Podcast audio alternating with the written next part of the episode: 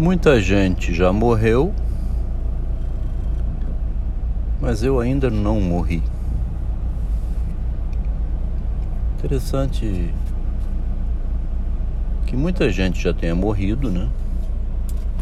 Muita gente. Mas eu estou vivo ainda.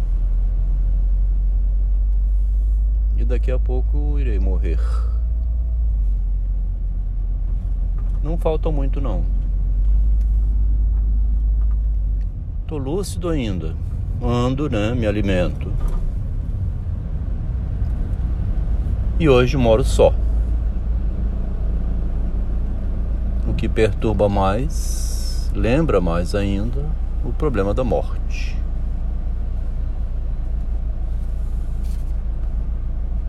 O primeiro e único grande pensador do narcisismo que escreveu um livro sobre isto. Não tão grande assim, né? Mas é um homem que pensou o narcisismo. Escreveu sobre a existência do homem debaixo da imagem. O homem fica escondido dentro de uma imagem. Existe o corpo físico e biológico que vai envelhecendo. Em paralelo a isso, vai preservando-se uma imagem desse corpo a imagem sustentada pelo próprio corpo, né? É uma imagem matemática desse corpo, uma abstração. Desde jovem dava aula de matemática. Desde jovem andava de moto. Uma longa vida, né? Era criança, vendia picolé. vendia laranja na porta de uma fábrica para ajudar minha mãe. Quando meu pai foi à falência e deixou ela com oito filhos tomando conta das crianças. Não tinha outro jeito. Botou os filhos para ajudar e ganhar um trocadinho, trabalho aqui, outro ali. A imagem vai sendo adquirida através da vergonha também. Um dia estava lá no início da década de 70, me veio à mente fazer uma promoção na porta da fábrica. Não estava vendendo as laranjas. Duas por 50, três por 100, duas por 50, três por 100. O garotinho gritava. Eu tinha escutado na televisão a propaganda. Chega um adulto, me dá duas. Agora me dá mais duas. Tá vendo? Eu tô levando 4 por 100, né? Isso é a matemática da realidade, né? Naquela empolgação do momento ali, nem raciocinou o que estava fazendo, não. Narciso, hein? Garotinho de 9 anos. Hoje é o 64, né? É um episódio que aconteceu há 56 anos atrás. Um comentário com uma pessoa que acompanha aqui no privado do WhatsApp. Comentei para ela sobre esse trajeto rapidamente, não dessa maneira aqui do áudio, né? mas sobre as peripécias que fez com que de um engenheiro, um homem operador da realidade, né, cujo único objetivo e único propósito era ganhar dinheiro, trabalhar, sustentar sua família, viver em função do casamento.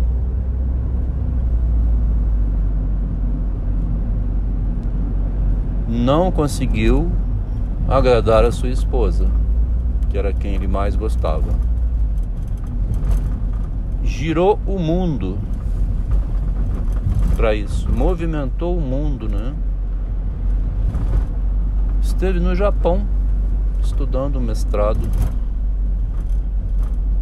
Conseguiu que ela fosse para o Japão para o mesmo departamento e ganhando muito dinheiro como licenciada da Vale do Rio Doce.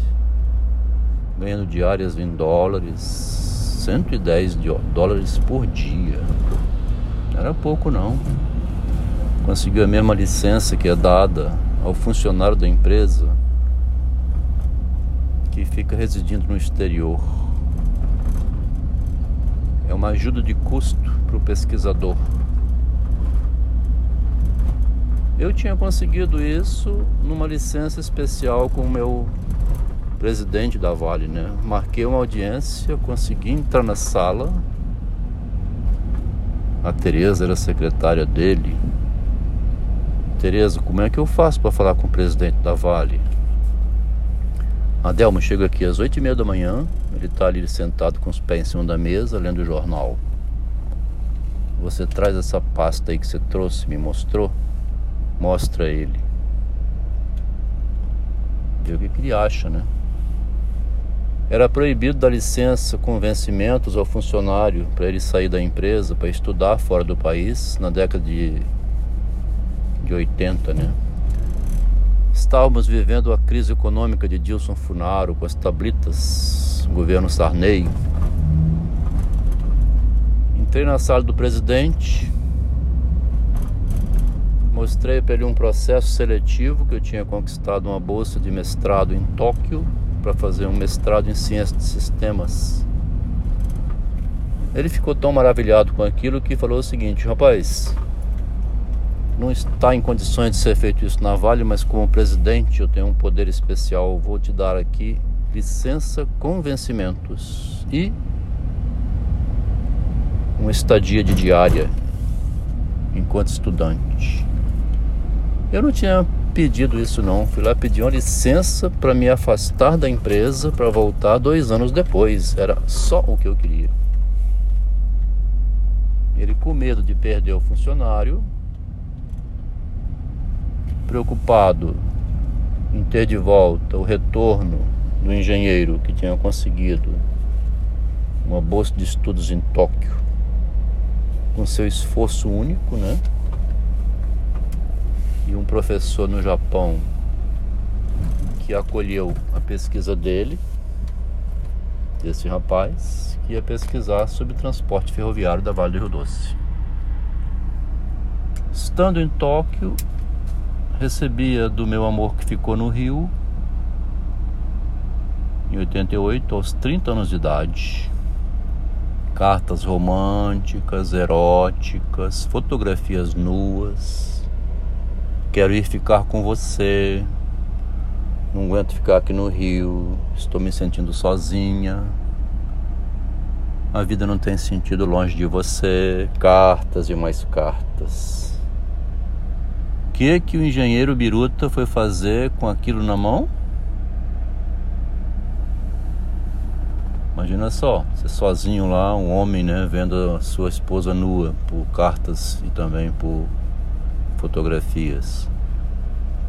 Professor, no Rio de Janeiro tem uma pesquisadora querendo vir estudar aqui em Tóquio. Ela é estudiosa igual a você? Até mais. Sério? Ah, então manda vir, né? Manda vir porque aqui tem espaço pra gente que quer estudar.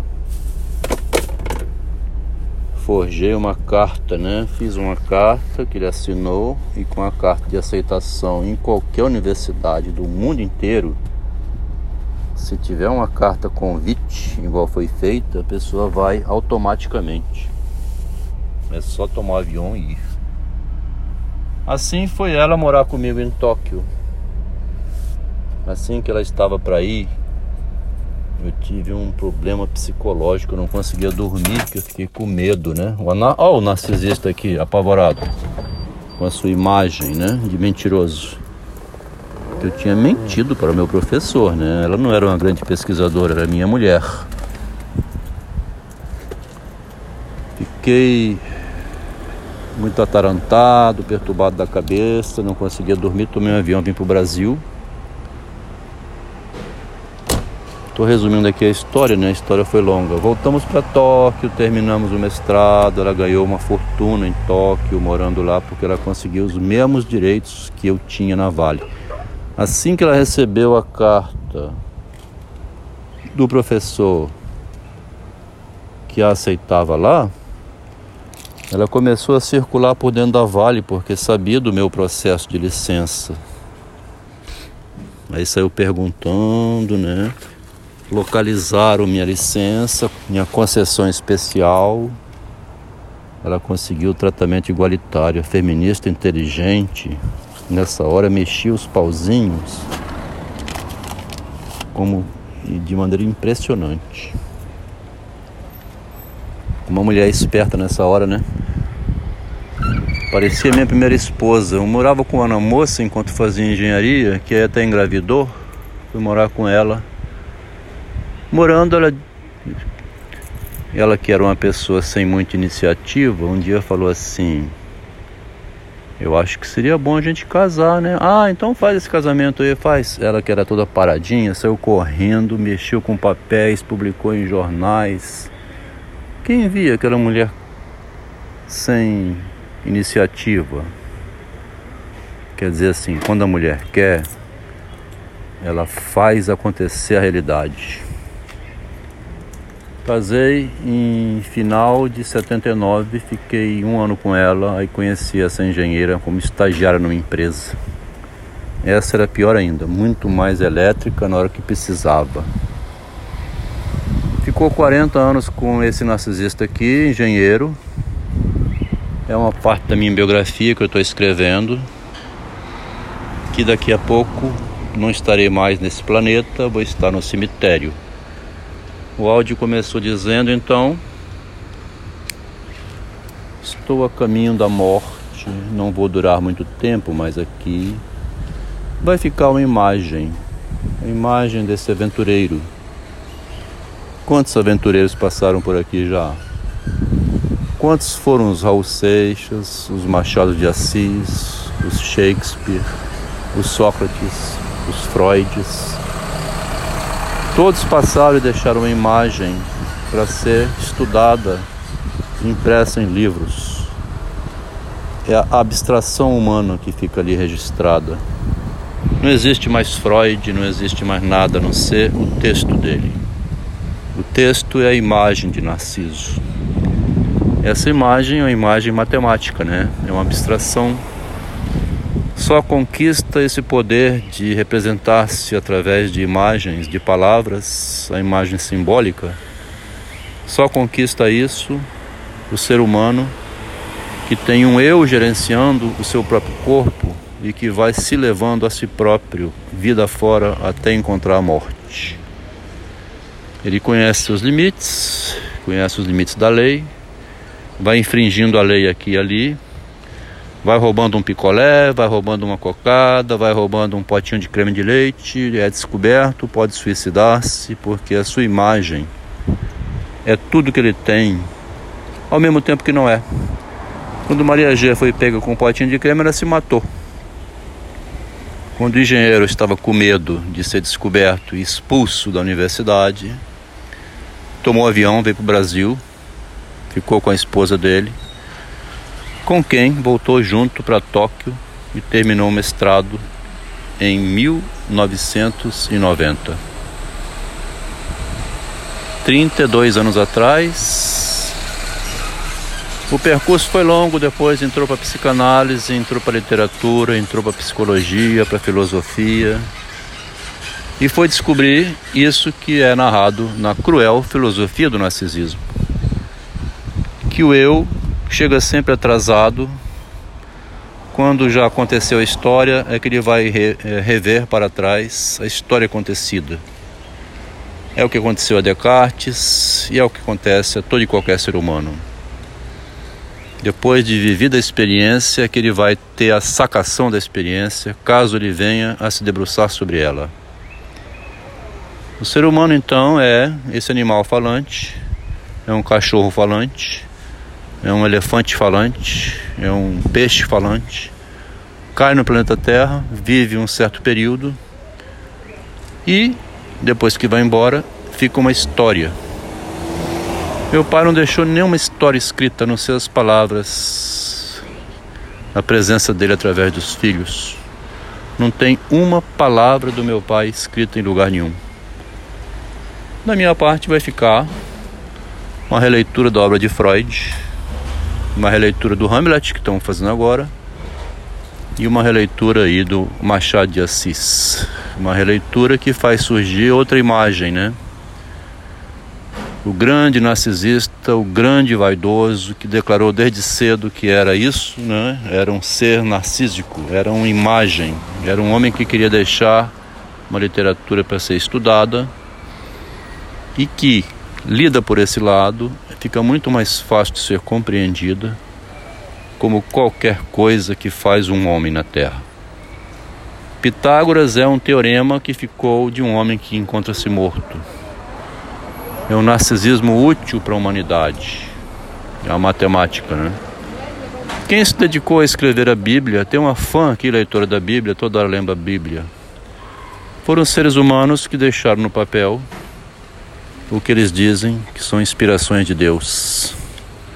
Servem para orientar o ser humano perdido desse planeta. Ali tem ideias bíblicas de moral, de comportamento né, religioso e cristão que serve como guia, né? Acalmar os espíritos dos desesperados.